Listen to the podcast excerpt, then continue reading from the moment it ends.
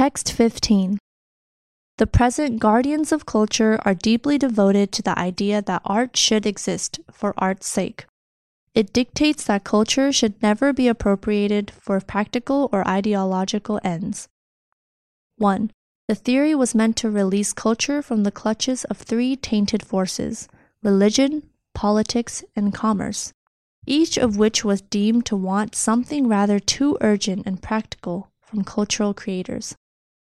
In the utopia, however, the idea of culture as a practical force would be taken very seriously indeed. It would be recognized what a historical anomaly the idea of art for art's sake has been, running counter to centuries of historic mainstream thinking about the purpose of art.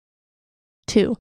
Almost all the art and culture that is to be found in museums, art galleries, and libraries was produced by people who believed that art had a purpose which could be stated thus It was meant to teach us how to be wise, self aware, kind, and reconciled to the darkest aspects of reality. The anti utilitarian view is a rejection of more than 2,000 years of philosophizing on the practical role of the arts. 3.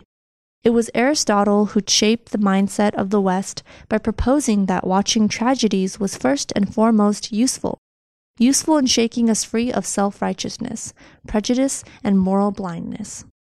In the amphitheaters of Attica, one would be invited to see how easily a hero might make a small error and then pay a huge price for it a spectacle that would induce fear and pity in audiences, leaving them readier to forgive others and better able to examine their own consciences.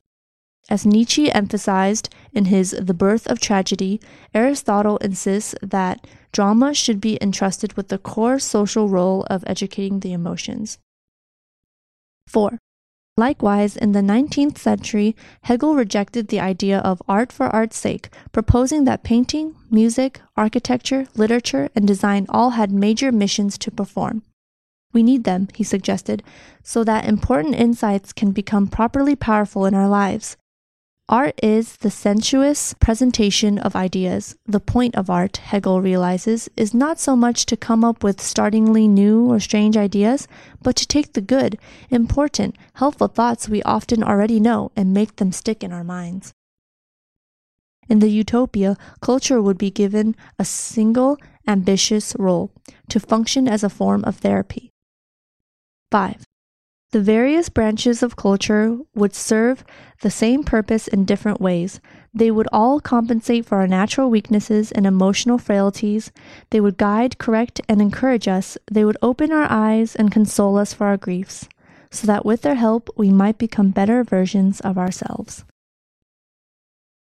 Words and expressions clutches, deem, be reconciled to anti utilitarian view, self righteousness, spectacle, conscience, compensate, console, tainted, anomaly, amphitheater, entrust, frailty.